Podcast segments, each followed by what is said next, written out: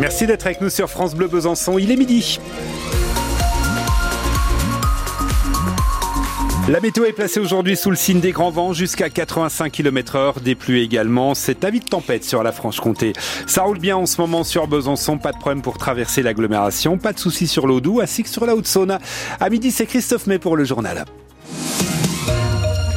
Bonjour, après les agriculteurs, les écologistes font parler d'eux ce matin. Des militants de Greenpeace ont mené au petit matin des actions simultanées dans plusieurs villes de France pour dénoncer le système agro-industriel responsable selon l'ONG de la crise qui touche le secteur agricole. Greenpeace a déboulonné les enseignes de plusieurs industriels de l'agroalimentaire ou groupes de la grande distribution. Par exemple, l'usine Lactalis Nestlé de Lisieux dans le Calvados, un site du numéro un mondial des semences et pesticides Bayer en Eure-et-Loire ou le siège de l'industriel de la volaille LDC à Sablé-sur-Sarthe. Les militants ont aussi ciblé le siège de la FNSEA à Paris et celui du groupe agro-industriel Avril, dont le patron n'est autre que le président de la FNSEA, Arnaud Rousseau. Sandy Olivar Calvo est responsable du pôle agriculture de Greenpeace.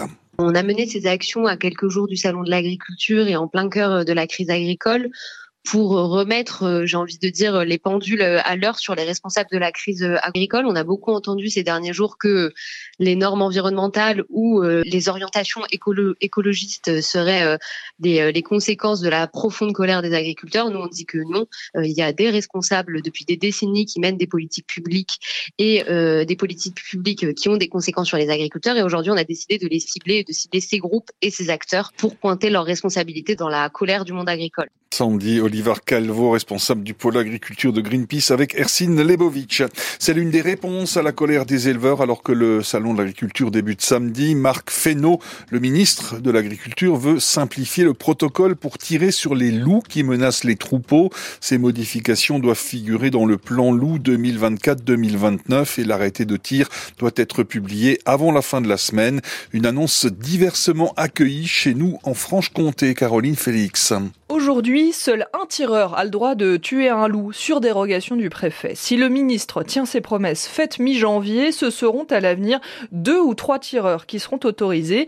Loïc Scalabrino est en charge du dossier prédation chez les jeunes agriculteurs du Doubs. Sur le massif, on est assez content parce qu'on a quand même une typographie qui est assez typique sur le massif du Jura avec du pré-bois. Nous, c'est un peu tout un paysage morcelé, donc le fait d'avoir euh, voilà plusieurs tireurs, ça augmente la, voilà la, possibilité de protéger le troupeau. Si ça passe, euh, je pense que ce serait une bonne pour nous. Autre revendication des éleveurs qui pourrait aboutir, dans certains cas, ce ne serait plus un exploitant, mais toute une zone qui aurait le droit de tirer. C'est-à-dire que du moment qu'il y a une prédation sur une zone avérée, euh, voilà, que tous les élevages voisins qui sont du coup aussi euh, susceptibles d'être prédatés et directement l'autorisation de tir de défense simple. Des mesures qui n'ont pas de sens pour Michel Budna, la présidente de l'association Pôle Grand Prédateur, car tuer des loups, c'est risquer d'éclater la meute. À partir du moment où il est tout seul pour subvenir à ses besoins alimentaires, le loup, il va aller là où c'est le plus facile pour lui. Hein. Il va aller dans les troupeaux, étant donné que dans la région, ici, euh, les, les troupeaux de vaches, euh, c'est omniprésent. L'association recommande d'autres solutions,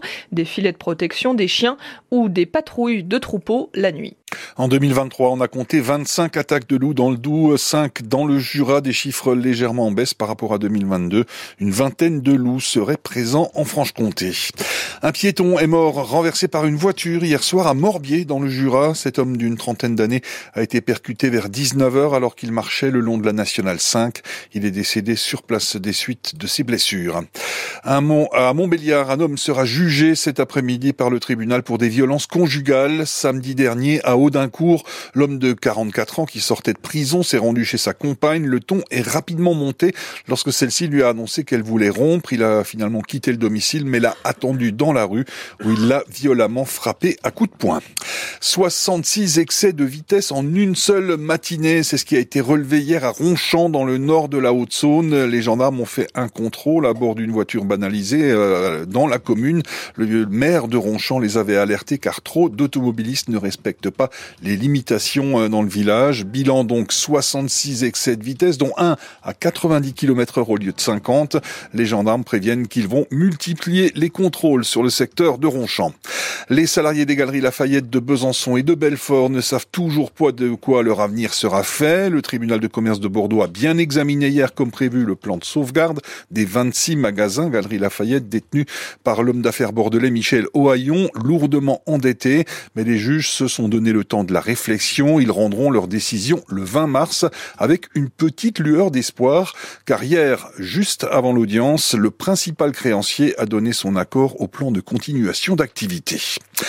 À Rougemont-le-Château, dans le territoire de Belfort, l'ancien hôtel-restaurant Bardin s'offre une nouvelle jeunesse. Laissé à l'abandon depuis plus de 40 ans, cet établissement historique et emblématique de la commune va revivre au cœur du village grâce au projet de deux amis et associés, Alex Garriga et Christophe Martinez, ont racheté les murs en 2020 avec le défi de réhabiliter complètement les 1200 mètres carrés. Le chantier en cours euh, est colossal, il va durer plusieurs mois avec une partie logement locatif et surtout euh, la rénovation de la mythique salle de bal qui faisait la renommée de Rougemont-le-Château et la fierté de ses habitants, Hervé Blanchard. Des lustres, des moulures, un escalier, un parquet d'époque, la salle de bal de l'ex-hôtel-restaurant Bardin respire le temps d'avant. Christophe Martinez est sous le charme depuis longtemps, un coup de foudre même pour cet habitant de Rougemont-le-Château. C'est un potentiel énorme. Cette salle, elle était magnifique. Il y a eu certaines célébrités qui sont venues chanter euh, Michel Thor. C'est pas qu'une réhabilitation, c'est la revie d'un bâtiment assez mythique. Donc on s'est dit, allez banco, on y va. Et en 2020, Christophe Martinez et son associé rachètent l'établissement